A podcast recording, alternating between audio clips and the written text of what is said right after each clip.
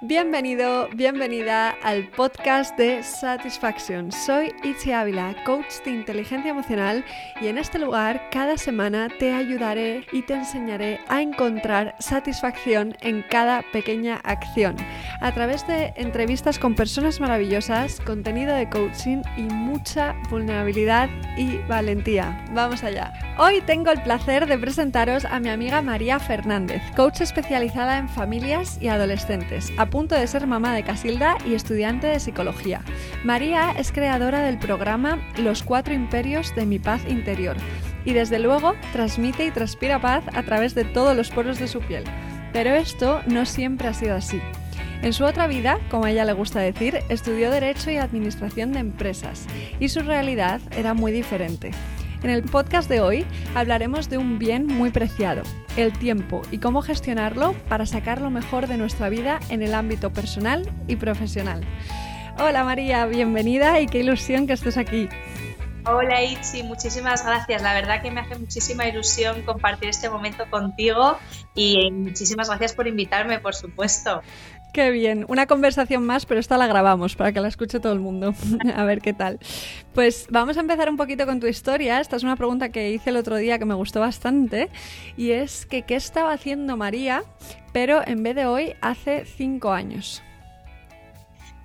Pues hace cinco años, em, pues mira, lo que estaba haciendo era terminar mi trabajo de fin de grado y entrevistas trabajo para sumergirme en el mundo laboral, enfocado a las finanzas, claro, que es por donde, donde empecé. Así que estaba en ese periodo de me inicio en el mundo laboral, cojo este camino y finiquito la universidad ya por fin. Qué bien. ¿Y tenías ganas en ese momento o ya tenías claro que esto no era lo tuyo, el tema de las finanzas?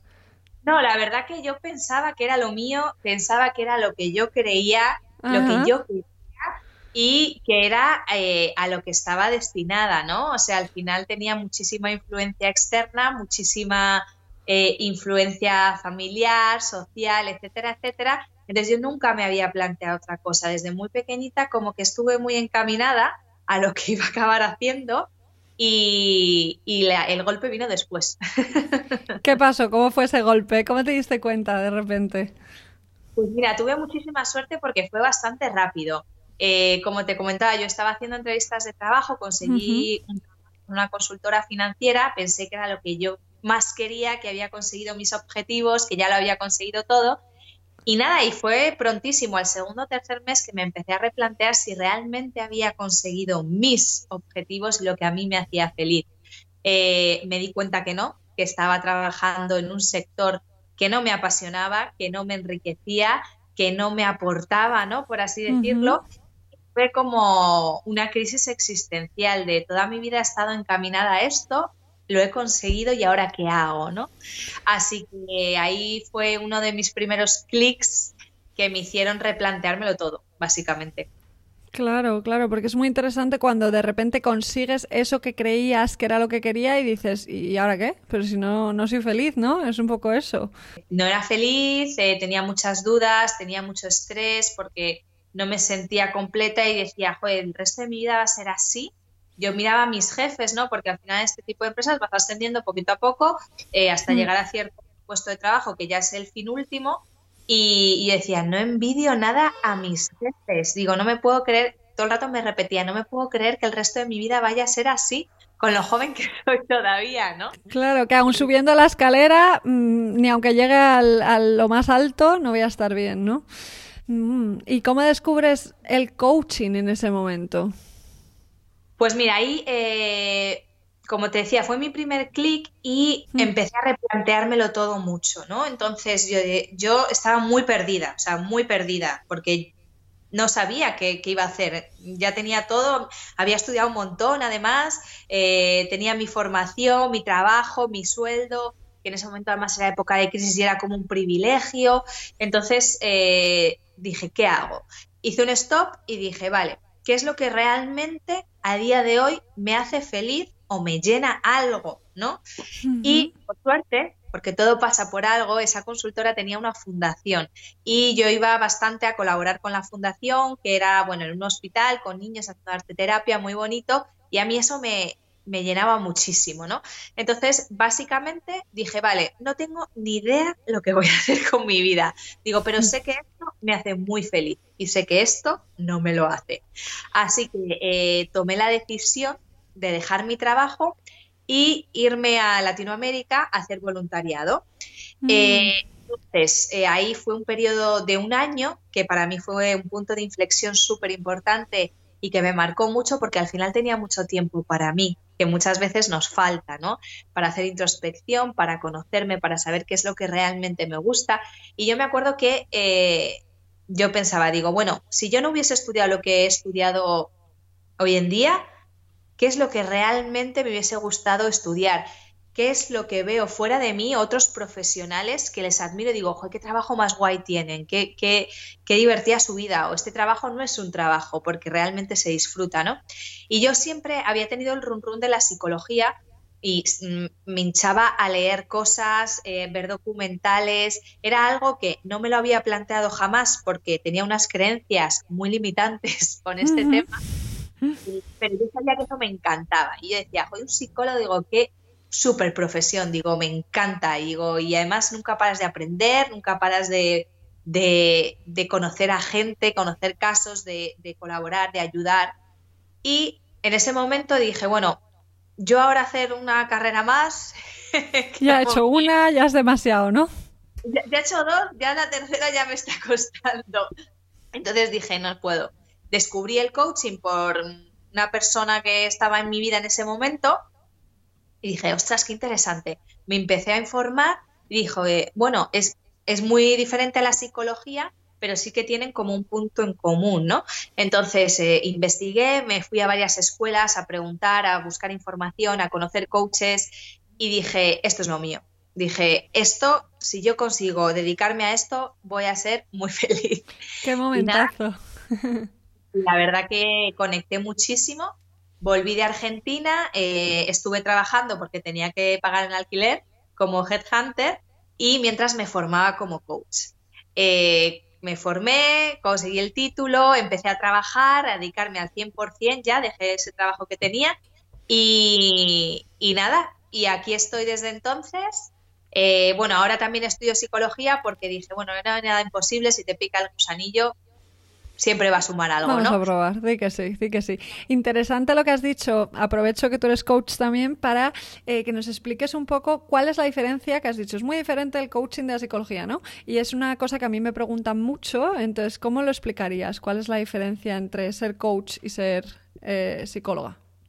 Vale, eh, pues mira, a un coach o a un psicólogo pueden acudir la misma persona con el mismo problema, a menos que esa persona tenga una patología o una enfermedad, ¿vale? En ese caso, tiene que ir al psicólogo de cabeza. ¿Por qué? Porque está más especializado en ello, porque tiene unos conocimientos que en coaching no se estudian acerca de la mente humana, de nuestros comportamientos, de nuestro sistema nervioso, de nuestro cerebro, etcétera, etcétera. Entonces, por ejemplo, em, si tú tienes cualquier inquietud mm, en tu vida, no eres feliz, eh, estás mal en el trabajo con tu pareja, no importa ir a un coach o a un psicólogo, cada uno lo va a abordar de manera diferente, que ahora voy a comentar, pero básicamente eh, todo el tema patológico, enfermedad, psicólogo 100%, y luego si ya son cosas más eh, terrenales, por decirlo de alguna manera, un coach eh, te puede ayudar. Y la diferencia es que el coach va a hacer un proceso bastante limitado en el tiempo, mientras que el psicólogo suele hacerlo más extendido. Así que bueno, aunque sí que es cierto que depende mucho del psicólogo. Hay muchos psicólogos hoy en día que ya son coaches, eh, que emplean una metodología muy parecida a la del coaching, ¿vale? Y de la rama a la que pertenezcan, porque la psicología es súper amplia, se va a asemejar más o menos, ¿vale? Sí que hay psicólogos que son prácticamente coaches, por así decirlo. Entonces, la metodología es muy diferente. Normalmente tú un proceso de coaching no haces más de 10 sesiones a menos que eh, haya un seguimiento de una vez al mes, una vez cada tres meses, que la persona quiera, oye, seguimiento de lo que yo he trabajado. Trabajas un objetivo concreto en coaching y no te desvías de ese objetivo. En ese objetivo no va a importar tu pasado, no va a importar tus traumas infantiles, no va a importar lo que tú viviste. Importa dónde estás ahora y dónde quieres llegar, qué vamos a hacer y qué acciones vamos a tomar para llegar a este objetivo. Tomar acción es clave. No vale con hablar, no vale con desahogarse. Eh, al final tenemos que hacernos responsables de lo que nos pasa y de lo que queremos en nuestra vida y tomar acción. Entonces sí que es verdad que un psicólogo puede entrar más en esos temas, oye, cómo se forjó esto en tu pasado, qué trauma hubo, qué, eh, te influyó, se mm. mueve un poco más y se trabaja de forma diferente, ¿no? Entonces aquí el gusto del consumidor, como digo yo. Personalmente, a día de hoy me sigue gustando más el coaching, la psicología la estudio apasionada, o sea, me encanta pero, pero sí que es verdad que, conecto yo más con el coaching, no sé por qué, la verdad no me he parado a reflexionar sobre ello. Así que ese serían un poco para mí las, las diferencias. Te entiendo y debe ser increíble también el tener las dos cosas, ¿no? Porque una te ayuda a la otra, pero, pero es verdad que yo también conecto más con el coaching en el sentido de que te llevas una vía muy directa a la práctica, a la acción, como tú decías, ¿no? A tomar acción y vamos a ponernos en el ahora a, ver qué podemos hacer y cómo podemos solucionar lo que, sea que queramos eh, trabajar. Y en tu caso, ya que eres coach, eh, psicóloga, estás en camino, eh, ¿cómo ha cambiado tu vida el coaching, el ser coach? Bueno, pues para mí fue un cambio radical, porque sí que es verdad, a mí me pregunta mucha gente, oye, ¿qué me recomiendas para ser coach en las redes sociales y demás? Y yo, por ejemplo, estoy recomiendo mi escuela, donde yo me formé porque em, fue una formación completamente transformacional. Es decir, en, en, mi escuela te transformabas tú mientras ibas formándote como coach, te trabajabas tú, te hacían coaching a ti. Entonces, claro, eh, yo del primer día que entré ahí al día que salí fui una persona completamente diferente. Eh, aprendí muchísimo, me conocí muchísimo, eh, desaprendí muchísimo, ¿no? Que también eso es fundamental. Y, apareció una María nueva, ¿no? Y luego ya dedicándome a ello, joder, pues al final conoces un montón de personas, cada persona es única, con un objetivo, con un problema, con unas inquietudes, y eso te enriquece tanto y te hace aprender tanto, más aún, ¿no? Mm. Que, no es para mí es un proceso como de aprendizaje que me va a durar toda la vida, al final. Qué bueno, qué bueno, qué bueno. ¿Y en qué momento, o sea, al final que sea contigo es lo principal? Yo también lo, recomiendo mucho, ¿no? El decir, si tú no has hecho coach para ti misma, ¿cómo vas a hacer coach para otras personas, ¿no? Si no has hecho un proceso. pero ¿por qué decidiste dentro de todas las ramas del coaching el focalizarte en familias y adolescentes? Vale, eh, yo actualmente trabajo casi siempre con, adultos de forma individual, no trabajo tanto con adolescentes ni familias, pero para mí esta formación fue clave y fue muy importante. Bueno, en primer lugar, porque yo siempre he tenido mucha sensibilidad con los niños, ¿no? No sé por qué, siempre he tenido como un instinto muy protector de cómo les estamos influenciando, cómo les estamos creando, ¿no? Una realidad quizá no sea su realidad entonces, eh, por un lado, conectaba mucho con esa parte y, quería estar preparada para ese nicho, ¿no? Por así decirlo. Por otro lado, porque yo creo que hoy en día somos quienes somos por todo lo que hemos pasado, ¿no? Y sobre todo las experiencias de la infancia, de la adolescencia con nuestra familia, son las que nos más nos han marcado son las que más nos hacen ser quienes somos hoy en día, las que más nos han potenciado y limitado. Entonces, para mí era muy importante eh, conocer todo ese proceso de infancia, adolescencia, para entender a un adulto. Es decir, mm. por qué como somos hoy en día, por qué tenemos estos miedos, estas inseguridades, por qué tenemos esta confianza, por otro lado, ¿no? Eh, ¿Por qué creemos lo que creemos? ¿Por qué tenemos estos valores? Todo eso se ha forjado en esa etapa. Entonces a mí me generaba muchísima curiosidad y digo, yo tengo que saber qué es lo que pasa en, este periodo tan vulnerable, ¿no? Tan, tan puro, mm. que al final nos puede hacer tanto daño, ¿no? En, el día de mañana. Claro, y al final sigue presente de alguna manera. Por muy práctica que sea, que por muy práctico que sea el coaching, al final lo que has vivido eh, se refleja en tus creencias, o sea, que, está presente en el presente también. Em, y la adolescencia es un proceso interesantísimo. Complicado. Mm, complicado, desde luego adolescente. Yo decía, yo siempre tendré un adolescente dentro, ¿no? Eh, quizá me cambie ahora que voy a ser mamá, pero siempre son los más conflictivos, siempre son los que tienen más problemas, están buscando su identidad, están eh, desarrollando su autoestima, ¿no? Entonces eh, yo tenía como mi adolescencia súper latente y, decía, joder, qué etapa más importante y, y, cómo la desconozco a nivel profesional, ¿no? Eh, ¿Qué es lo que pasa aquí dentro, ¿no? Cómo está nuestro cerebro y que nos hace ser de determinada manera o actuar de determinada manera. Así que dije, esto tengo que, darle caña, tengo que estudiarlo, que sé que hay muchos padres sufriendo con sus hijos adolescentes. Desde y... luego. Y tener un sistema de apoyo es muy importante también en, esos momentos, ¿no? Eh, y va a influenciar mucho también en cómo eh, acabes desarrollándote. Pero hay personas que no tienen esa suerte, que también es el caso, ¿no? De personas que tienen familias o situaciones complicadas, familias conflictivas, donde es mucho más difícil, si ya la adolescencia es complicada, de por sí, ¿no? En esos casos mucho más, eh, se complica mucho más. Entonces, eh, lo que te quería preguntar ahora es para una persona que pertenezca a una familia conflictiva, que haya tenido eh, experiencias difíciles en casa, mm, ¿cómo crees o qué herramientas crees que le pueden ayudar a esta persona a poder salir adelante profesionalmente? Porque al final una cosa afecta a la otra, lo personal nos afecta a lo profesional y al revés, ¿no? Entonces, ¿cómo, ¿qué le recomendarías a una persona que lo haya pasado muy mal en casa, en la adolescencia y que sienta que aún le está afectando? Vale, cuando te refieres a que puedas desarrollarse profesionalmente, hmm. eh, estás refiriendo exactamente a que tenga una, evolución profesional, a que encuentre una vocación, a... Claro, en la adolescencia al final es cuando decidimos un poco a qué nos queremos dedicar o, qué queremos hacer profesionalmente, ¿no? Y si en casa em, tenemos una situación conflictiva o complicada, eh, es a veces más difícil por un lado decidir y por otro lado llevar a cabo lo que decidamos, ¿no?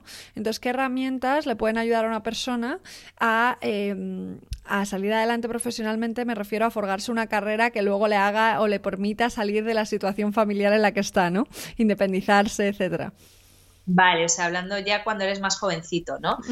Mm, vale, bueno, en primer lugar, es una, con perdón, putada que tengamos que decidir tan jóvenes a qué queremos dedicarnos. Desde luego estamos en otra, en la adolescencia. O sea, eh, decidir con 16, 17, 18 añitos qué vas a hacer el resto de tu vida es una auténtica locura. Pero bueno, así se nos plantea esta vida, ¿no?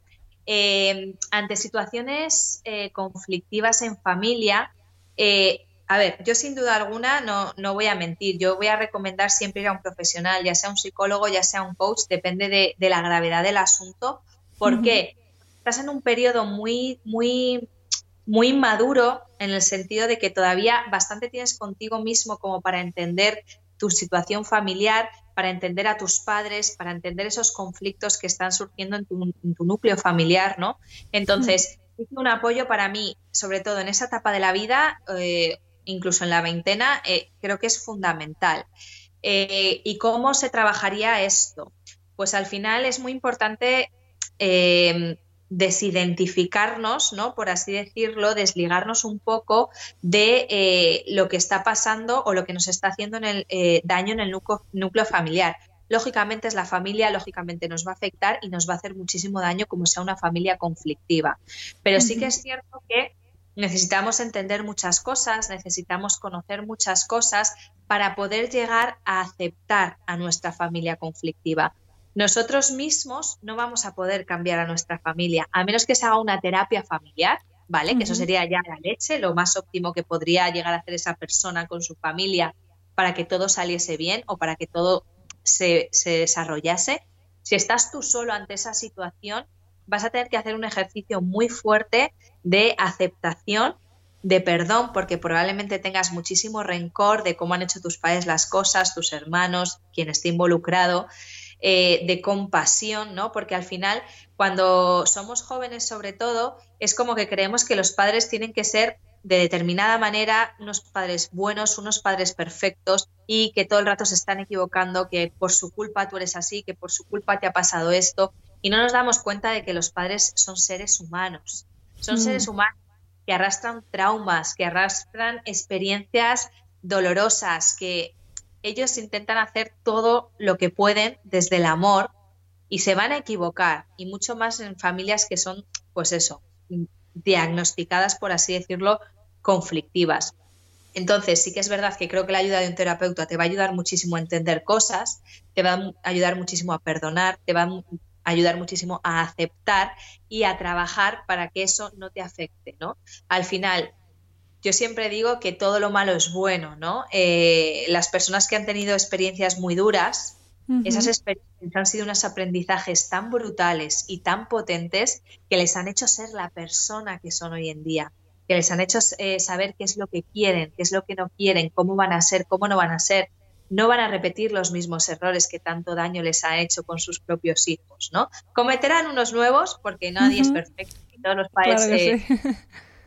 Pero eh, sí que es verdad que creo que a nivel personal hay que trabajarlo mucho para que no nos afecte en lo profesional.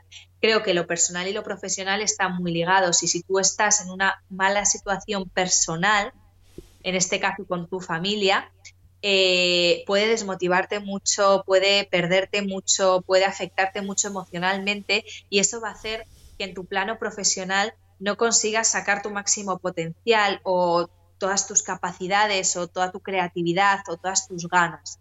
Entonces sí que es algo que es una familia conflictiva, creo que tienes que trabajarlo, sanarlo, lo más importante, para poder tú estar en paz, tranquilo y crear tu propia vida y tener ese espacio ¿no? para poder mm, desarrollarte profesionalmente, porque si no es mucho más complicado. hay casos también de personas que detestan su trabajo y cuando terminan la jornada están agotadas mental y físicamente, eh, se quejan de que no tienen tiempo, de sentir que están perdiendo su vida, ¿no? ¿Qué consejo les darías a esas personas que se sientan así, un poco para reinventarse, como hiciste tú? Porque da miedo eso, ¿no? Y es un, es un proceso largo y a lo mejor complicado también. Es un proceso largo, complicado y bueno, pues efectivamente yo pasé por eso. Yo llegué eh, a un punto que dije, ostras, estaba amargada, es que estaba amargada y no tienes tiempo para nada porque no tienes ganas de nada, porque estás mm. tan desmotivado tan frustrado, tan triste, que no te apetece levantarte del sofá, por así decirlo, ¿no? Entonces, por desgracia, eh, ante esa situación están muchísimas personas, estamos rodeados de mm. personas que están súper insatisfechas e infelices en su trabajo y por ende en su vida en general, porque al final mm. pasamos en el trabajo la mayor parte de nuestro tiempo. Entonces, yo sinceramente, desde mi, experiencia personal, desde mi opinión, em, el primer consejo que puedo dar es que te hagas responsable. Es decir, eh, está muy bien decir que estamos amargados, que estamos tristes, que nuestra vida es horrible porque tenemos un trabajo horrible y demás, pero estamos echando balones fuera de la culpa de nuestro malestar.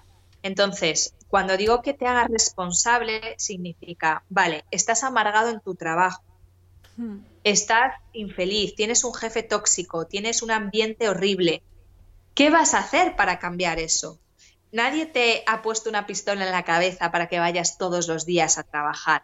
Por supuesto que hay limitaciones de, índole, por ejemplo, económica, ¿no? De, oye, pues que tengo que pagar un alquiler. Ok, vale, pero eh, no puedes optar a otro trabajo, no puedes buscar otra salida, no hay otra cosa diferente que puedas hacer al final somos muy comodones porque estamos en nuestra zona de confort. Muchas veces mm. la gente piensa que la zona de confort es allá donde estamos cómodos y para nada. Eh, la zona de confort es donde estamos habituados y nuestra zona de confort puede estar martirizándonos, puede estar eh, pegándonos eh, todos los días en la cara y seguimos en la zona de confort porque es lo seguro, lo conocido y donde no tengo que mover ni un dedo.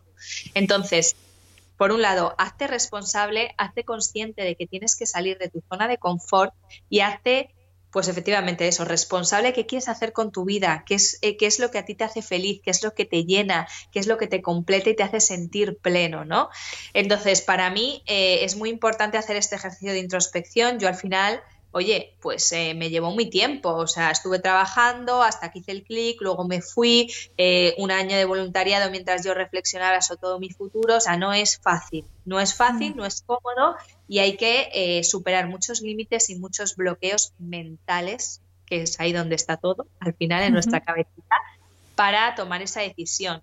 Si realmente estás amargado en un trabajo, cambia.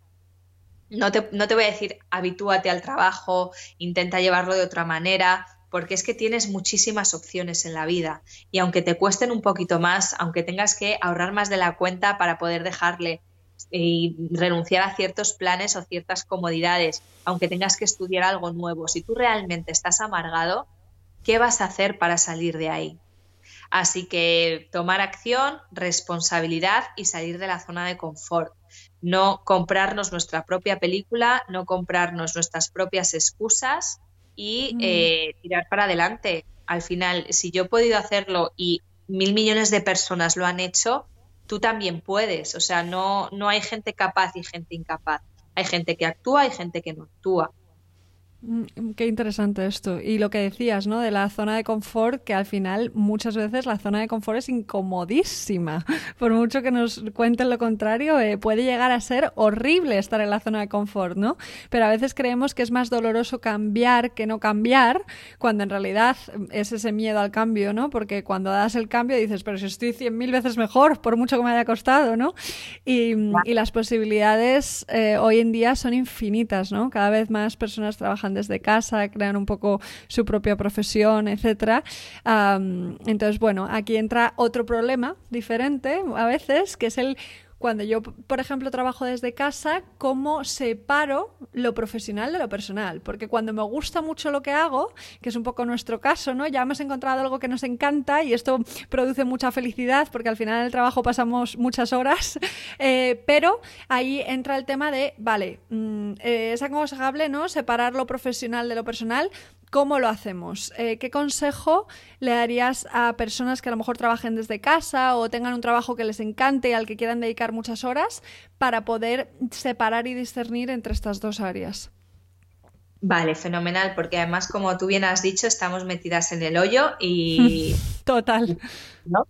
Entonces, a ver, sí que claro, es muy importante separar la vida personal de la profesional, porque al final eh, la profesional puede acabar invadiéndonos toda, toda nuestra vida y muchas veces eh, supone incluso un sentido de identidad, ¿no? Acabamos identificándonos con nuestro trabajo y nosotros somos mucho más allá, somos mucho más que un trabajo. Somos una persona, somos un ser que tenemos un trabajo que nos gusta y eso está genial.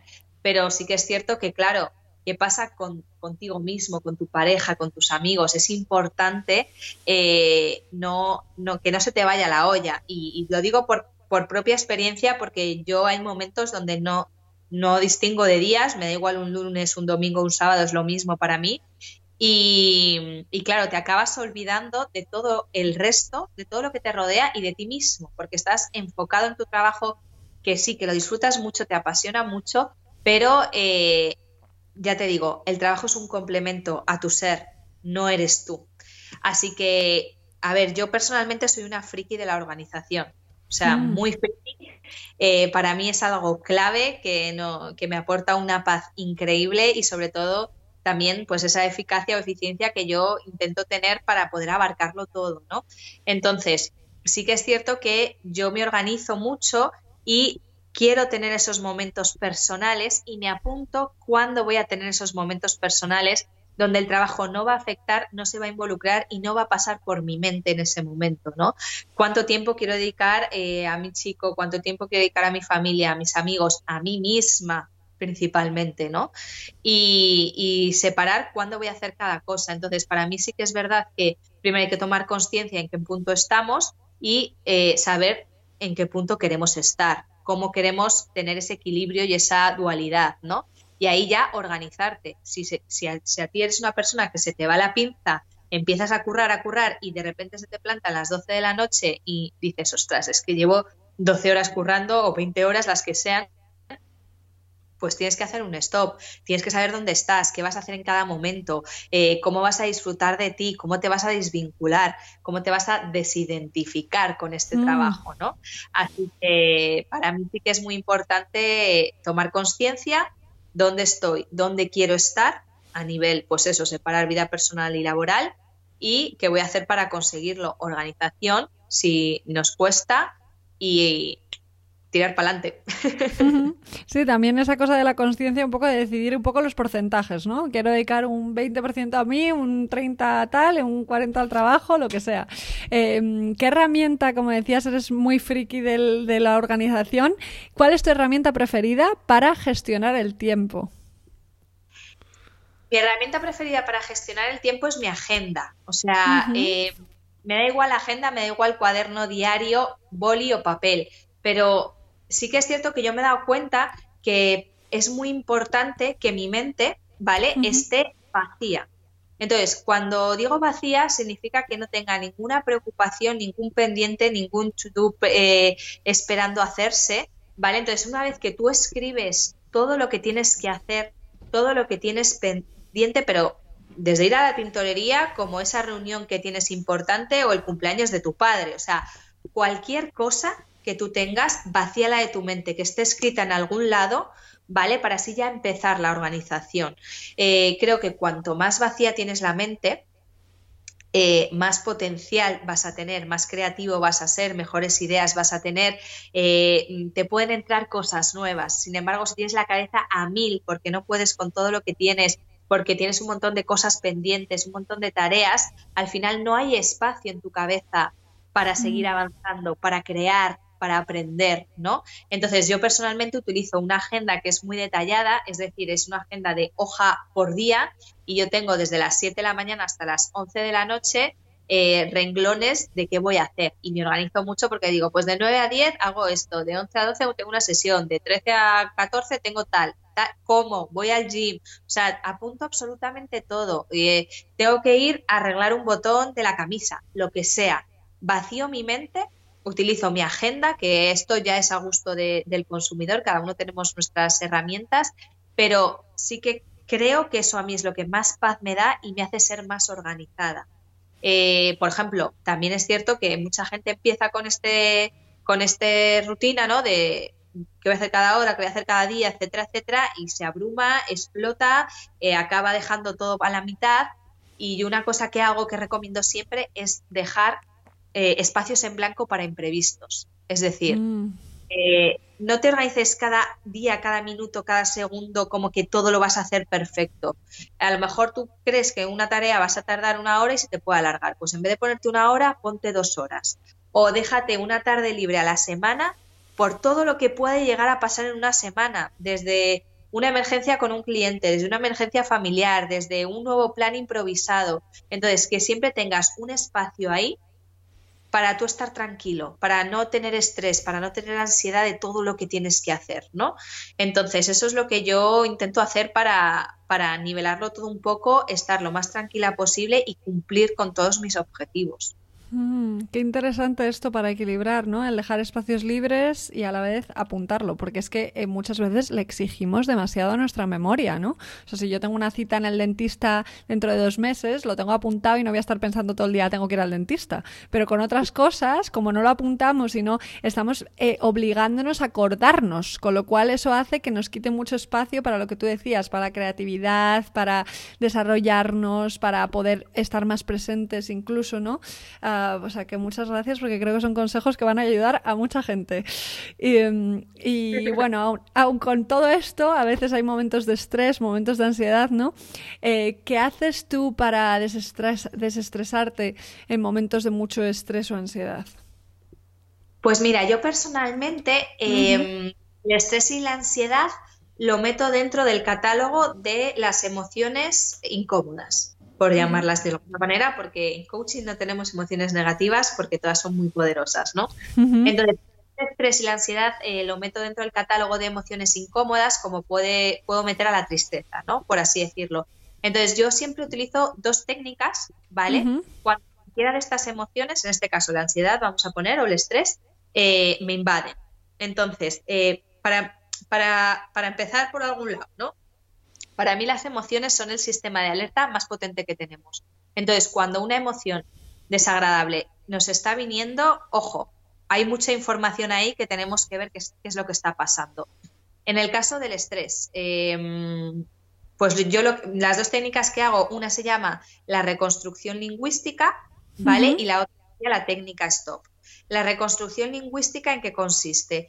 Eh, la reconstrucción lingüística consiste en que yo identifico mi emoción ¿vale? Cuando sé que algo malo está pasando, que me estoy sintiendo mal, ¿cómo me estoy sintiendo? Estresada, con ansiedad. Ok, vale. Segundo paso, ¿cuáles son los pensamientos inherentes a esa emoción? no voy a llegar, eh, no voy a terminar la tarea, qué mal me ha salido esta sesión con el cliente, eh, voy a llegar tarde a este sitio. Al final, muy importante identificar cuáles son los pensamientos que nos están generando esa ansiedad o ese estrés, ¿vale? Ante esa situación, segundo paso, ¿cómo me quiero sentir? Tranquila, en paz, feliz, lo que sea, la emoción que tú decidas elegir. Conecta con la emoción que necesitas. Vale, ¿qué, ¿cómo puedo transformar esos pensamientos para sentirme tranquila, para sentirme feliz? ¿no? Y ahí es donde tú haces ese cambio eh, más cognitivo, un cambio más de pensamiento, de darte cuenta de cómo tu cabeza te está generando una ansiedad brutal y cómo puedes transformar esos pensamientos para tener una emoción más positiva, una emoción de más tranquilidad y calma, ¿no? Entonces, por ejemplo, si a mí me está generando ansiedad que eh, no llego a todas las tareas de esta semana y tengo que entregar, yo qué sé, tres documentos, me paro y digo, ok, quiero estar tranquila con esto. ¿Cómo puedo cambiar estos pensamientos de no llego, no llego, no llego, ¿no? Y digo, organízate mejor para eh, mm, poder cumplir con esta tarea. No pasa nada si eh, no cumples con este justo documento, no se cae el mundo, no se mm, acaba la vida, eh, hazlo lo mejor que puedas, estás haciendo lo mejor, quítate exigencia, o sea, al final hay un montón de cosas en nuestra cabeza que nos están machacando, ¿no? Y cuando esto no lo puedo hacer mentalmente, porque me está invadiendo demasiado la emoción de la ansiedad, lo escribo. Escribo todo, cómo me estoy sintiendo, ta, ta, ta, ta, ta, cuáles son mis pensamientos inherentes a esta emoción, qué voy a hacer para convertirlos, ¿no? Y tomar acción como siempre. Y luego está la técnica STOP, que es una técnica de mindfulness que en lo que consiste es coger la primera letra de cada de la palabra stop, empiezas por la S, la misma S significa stop, es decir, tú sientes esa ansiedad, stop, para, para todo lo que estés haciendo, que se pare todo tu alrededor, dedícate tiempo, stop. La T eh, significaría tómate un respiro. Oye, hazte respiraciones profundas, conecta con tu cuerpo, respira, tranquilízate. Luego vendría la O de obsérvate. ¿Qué está pasando en tu emoción? Esta ansiedad. Ah, pues estoy, teniendo ansiedad, estoy teniendo estrés.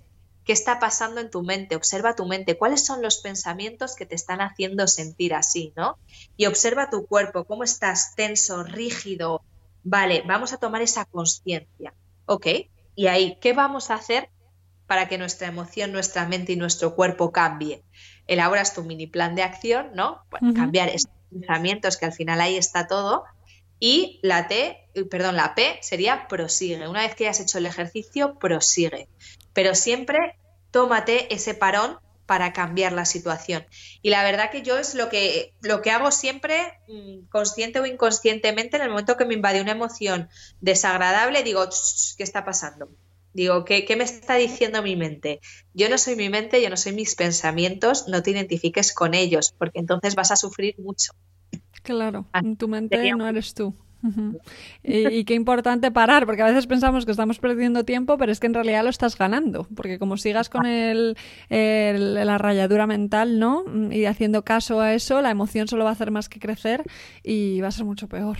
Pero claro, ahora a ti tú estás a punto de tener un bebé, Casilda viene, ¿no? Entonces eso va a cambiar un poco las cosas, ¿no? Porque a veces cuando tienes a un bebé en casa, em, no, ya no solo estás tú, ¿no? Ya no solo depende de ti el cuándo parar y cuándo no parar. Entonces, ¿cómo crees que va a cambiar tu vida, el nacimiento de Casilda, y cómo piensas organizarte a partir de ese momento para seguir cuidándote a ti, eh, cuidándole a ella, obviamente, y ah, trabajando. Vale.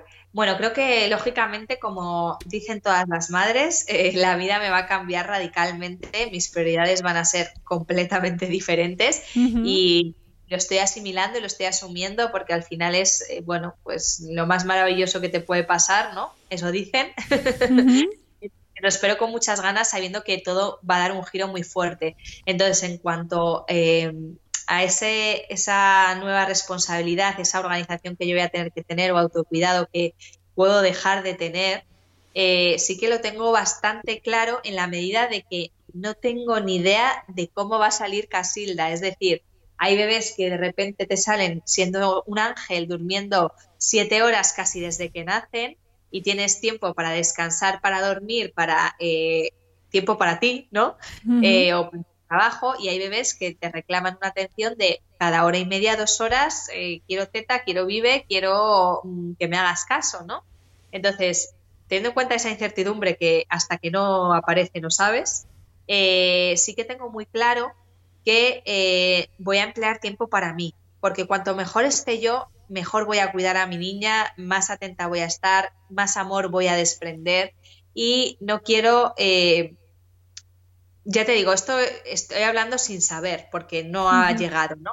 Pero sí que es verdad que no quiero desatenderme o incluso desatender mi vida laboral al completo. Sí que los primeros meses lo haré, pero no de forma indefinida, eh, porque creo que efectivamente cuanto mejor esté yo, mejor va a estar mi hija y más voy a poder aportarla, ¿no? Entonces seré bastante friki con la organización, como, si, como soy a día de hoy, pero hasta donde me deje Casilda, ¿no? Si yo tengo planeado ir a yoga a las 12 y de repente la niña se me pone mala o necesita mayor atención y tal, pues lógicamente a lo mejor no puedo hacerlo. Tendré que sacar 20 minutillos para hacerlo yo en casa, a lo mejor, ¿no? Entonces sí que voy a intentar tener mi rutina, mi organización para ser mi mejor versión y ser la mejor madre que pueda llegar a ser, pero sí que es cierto que, tengo en cuenta que esta incertidumbre va a ser hasta, hasta el día del nacimiento y las primeras semanas. Claro, un aprendizaje también en adaptarse según lo que, lo que vaya pasando y oye, que no es todo o nada, ¿no? Yo tengo ya simplemente el tener la intención que tú tienes de cuidarte a ti y de decir, oye, pues yo me voy a programar yoga o voy a programar tal, aunque luego no ocurra, como ya te lo has programado y ya tienes esa intención a diario, lo más probable es que ocurra bastante más que si no te lo programases, ¿no? Claro. Entonces eso ya, ya es. Claro, y por suerte tiene a sus abuelas, a su tía, que, oye, a lo mejor digo, oye, pues mira, los miércoles por la tarde mm, que se la lleven y yo lo dedico a mí, a descansar si lo necesito, a hacer deporte eh, o avanzar en el trabajo. No lo sé. Necesidades voy a tener. Pero sí que es cierto que, como dices, para mí va a ser un aprendizaje brutal porque como soy tan organizada, esto me va a desorganizar la vida completamente y no voy a poder controlar eh, cuando necesito una cosa cuando quiero hacer otra y demás, voy a tener que ser mucho más flexible, que eso también está muy bien, ¿no? Trabajar mm. Claro, claro, cuando hay personas que somos muy organizadas, ¿no? Entonces ahí es bueno a veces trabajar un poco lo contrario, todo al final es el equilibrio. Qué bien. Qué bueno.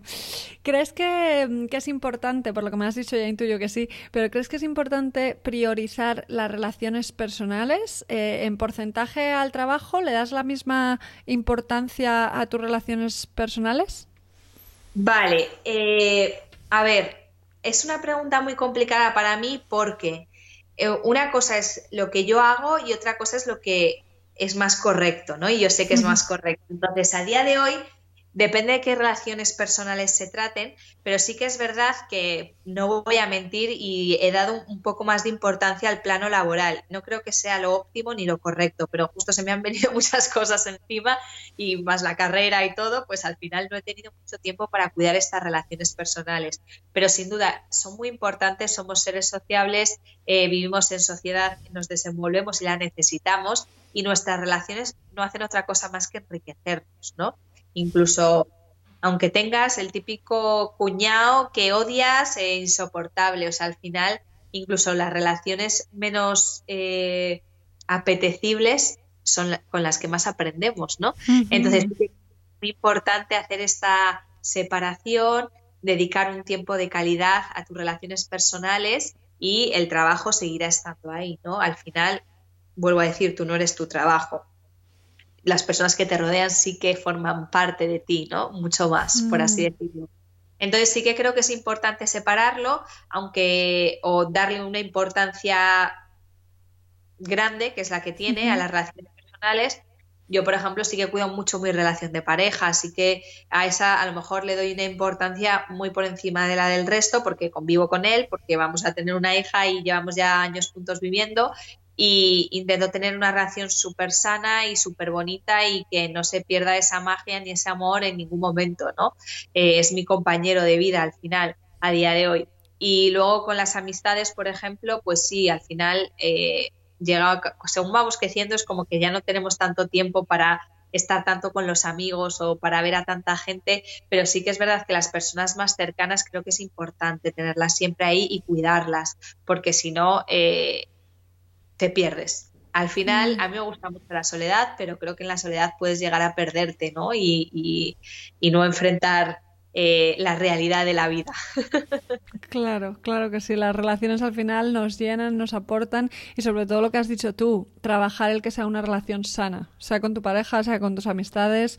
Em, hay muchas herramientas para eso también, ¿no? El, hacer eh, y ser consciente de hasta qué punto nuestras relaciones son sanas o no porque puedo estar poniendo mucha energía y mucho tiempo en una relación que lejos de estar haciéndome bien, ¿no? Es todo lo contrario, ¿no? Como hablábamos en el, arte de conectar, el, el, curso de las relaciones, pero, pero es eso, al final es cuidarlo y saber qué relaciones cuidar.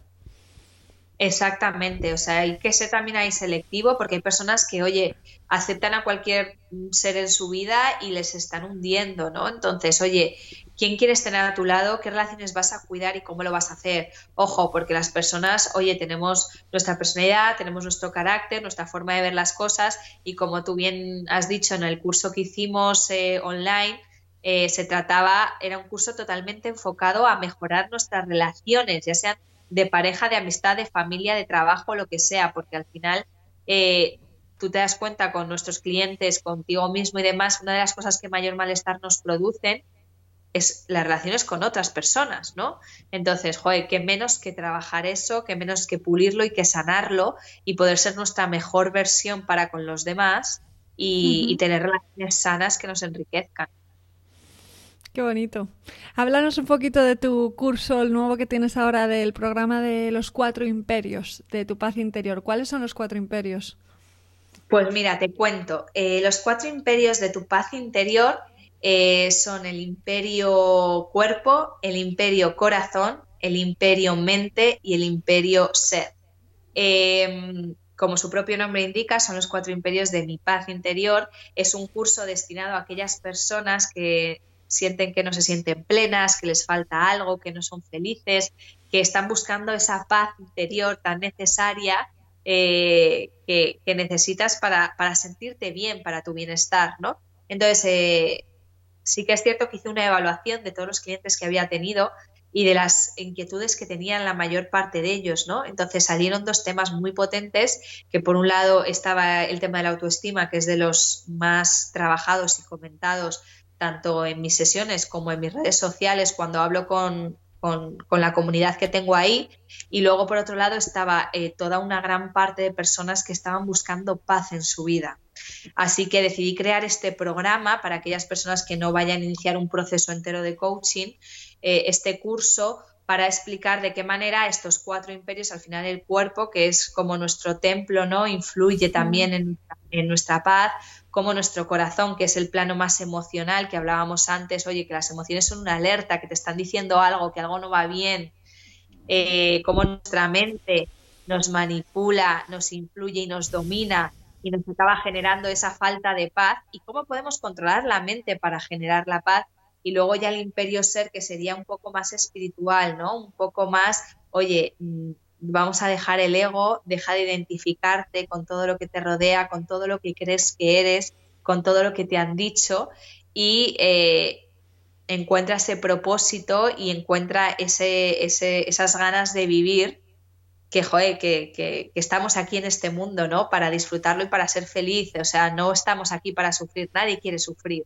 Entonces, bueno, mm. pues crear este curso para, para dar herramientas, para dar conocimiento y ejercicios prácticos a las personas que estén buscando esto en estos momentos de su vida. Qué guay, me encanta, me encanta, me encanta. No lo había escuchado así explicado por ti aún. Y, es verdad que con lo del ser, eh, el permitirse ser, o sea, que estar aquí ya es un regalazo y que muchas veces estamos eh, obsesionándonos con la etiqueta siguiente que necesito para poder ser suficiente. Y es como, ya eres suficiente, me da igual lo que seas, lo que no seas, ya, ya eres, ¿no? Eh, eres un ser perfecto, eh, con eh, las mismas posibilidades y capacidades que el resto y que no sean tus etiquetas, tus creencias y tu ego el que haga que parezca otra cosa, ¿no?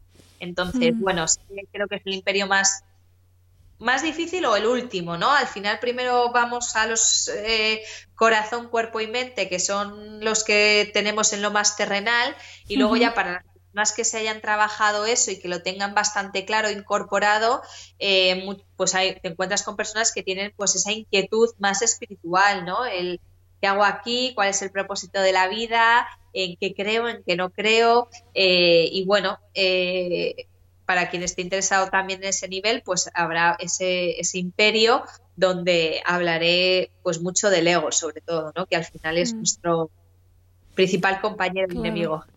Pasar de lo más tangible a lo menos tangible, ¿no? Pero es que además esto, todo esto que dices también ayuda a las relaciones, porque aunque no podamos cambiar a otras personas, en el momento en el que cambias tú, eh, cambia algo en la dinámica de las personas con las que compartimos, ¿no? Como lo que decías de con, con, tu niña, con Casilda, ¿no? Eh, si yo estoy bien, la relación que creemos va a ser mejor.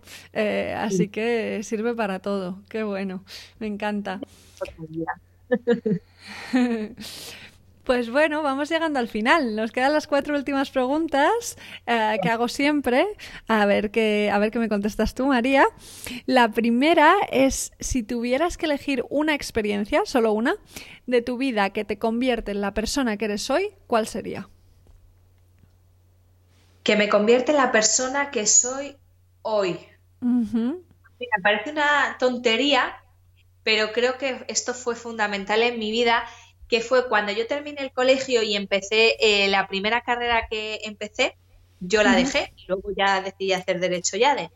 Em, el dejar esa carrera fue tan importante para la persona que soy hoy en día y te, te explico por qué. Yo sabía desde los 15 años la carrera que iba a estudiar en la universidad en la que la iba a estudiar y no había más tutía, o sea, estaba todo completamente establecido y acabé ahí, ¿vale? Eh, entonces, para mí tomar la decisión de dejar esa, esa carrera fue una decisión súper difícil, era una niña de 18 años, entonces eh, estás súper condicionado por tus padres, por tu entorno, por tus amigos, por tu sociedad, por todo. Entonces esa carrera era como, wow, la super carrera, ¿no? Mm. Entonces yo sabía que dejar esa carrera iba a ser un golpe muy fuerte en mi identidad, en mi autoestima, que eh, a lo mejor pues a mis padres no les iba a hacer mucha gracia, mis amigos me iban a hacer comentarios al respecto también, pero el sacar esa valentía y decir, esto no me hace feliz, esto me está haciendo sufrir, yo no quiero esto, como que fue la base para poder hacerlo el resto de mi vida. Es decir, dejando las finanzas, irme a Argentina, ¿no? Hacer voluntariado. Eh, si algo no lo quiero, sé que puedo dejarlo y sé que puedo cambiarlo. Entonces, creo que esa experiencia fue como, ostras, si puedo ser libre y tomar mis propias decisiones, aunque al resto no le gusten, y conseguir lo que quiero y ser feliz, pues en libertad, ¿no? Por así decirlo. Mm. Así que yo creo que me quedaría con esa experiencia que, que por suerte viví a los 18 y a día de hoy me impulsa a dejar todo lo que no me hace feliz y empezar todo aquello que sí. Qué bueno. ¿Qué carrera estudiabas en aquel entonces? Pues a ver, es que era una carrera que solo estaba en una universidad concreta aquí en ah, Madrid. Era no era una carrera genérica, por así decirlo. Entonces, una carrera que si la traduzco podría ser algo así como eh, Management Internacional o AD Internacional. Era una carrera que hacías parte aquí en Madrid, parte en el extranjero. Yo empecé en el extranjero, me fui a Inglaterra y, bueno, solo estaba, era como la carrera de esa universidad, ¿no? Por así decirlo. Y, la elegí porque la eligió mi padre, mi, mi, entorno, que era una carrera buenísima y ya está, y yo no me planteé nada, dije, pues para allá que vamos, ¿no? Y, dejarla fue como muy difícil, muy duro, pero mereció tanto la pena y, me, me, dotó de mucha capacidad de, oye, que puedes tomar tus decisiones, que puedes ser libre, que puedes elegir, ¿no? Así que... Qué bueno, es que se, se, plantó ahí una creencia muy positiva, ¿no? No todas las creencias son limitantes, algunas nos ayudan de por vida. Qué bueno. Qué bueno. Bueno, ahora te voy a hacer una pregunta que conociéndote sé que te va a costar mucho responder, porque sé que te encanta leer, siempre estamos compartiendo libros, y la pregunta es, eh, ¿qué libro es el que más recomiendas? Puedes pues decir más de uno, ¿eh? Si quieres. Pues mira, sí, efectivamente, me apasiona leer. Eh, tengo en, mi Instagram, tengo una historia destacada solo para recomendar libros porque me preguntan mucho y la pregunta del libro favorito me la hacen muchísimo y, me cuesta y no la suelo contestar. Digo, esto es imposible. Pero si tengo que pensar en un libro, es decir, eh, la última vez que me lo preguntaron dije, vale, María, te vas a una isla desierta y solo te puedes llevar un libro. ¿Cuál te, cuál te llevas, no? Y entonces ahí dije, pues mira, tengo libros maravillosos, recomendaría tropecientos mil y creo que muchos son igual de poderosos, pero sí que recomendaría El poder de la hora mm, como un libro muy de base, muy de cabecero, muy de, oye, interioriza muy bien estos conceptos porque te van a salvar, porque te van a ayudar, porque te van a potenciar. Entonces, es un libro muy conocido, eh, fue un super bestseller y mucha gente se lo ha leído. Sí que es cierto que no es para todos los públicos, hay mucha gente que no conecta con él, que a lo mejor le cuesta mucho entenderlo. Eh, no es muy largo, no es muy gordo, pero si te le pones empeño, lo lees, no tiene vocabulario tampoco difícil, ¿eh? pero habla mucho, pues eso, de la espiritualidad, el ego, el sentido de la vida, etcétera, etcétera. Y para algunas personas es a lo mejor un poco difícil o intenso, pero creo que es un buen comienzo y creo que es un libro que tiene que leerse todo el mundo. O sea, a mí me, hizo clic la cabeza con ese libro. A mí también, me lo leí en el hospital además. que me había roto un pie y dije, qué momento he elegido yo para leerme este libro, ¿no? Aquí voy a estar con mi dolorcito. pero, pero es muy bueno, qué bueno, qué buena recomendación. Estamos coleccionando recomendaciones de libros. Y bueno, ¿qué otras cosas haces para cuidarte cada día? Pues mira, para mí es muy importante la rutina mañanera, ¿no? Entonces, eh, yo suelo dedicarme entre hora y media a dos horas todas las mañanas. Eh, lo que hago es, yo me levanto, eh, lo primero que hago es activar el cuerpo, es decir, dedico entre 20 minutos, media hora, o bien hacer yoga en casa, o iba a decir caminar, pero ahora ya no puedo con el embarazo, pero bueno, moverme, ¿no? Y me da igual que fuera yoga, pilates o, caminar. 20-30 minutos, no más. Eh, luego lo que hago es eh, prepararme un vaso de agua caliente con limón y jengibre y es un vaso mm. bastante grande. Entonces lo que hago es, mientras me bebo ese vaso, leo. Para mí leer, bueno, ya lo hemos dicho, es muy importante, me, enriquece mucho y, me gusta muchísimo, así que estoy otros 20 minutos, otra media hora leyendo.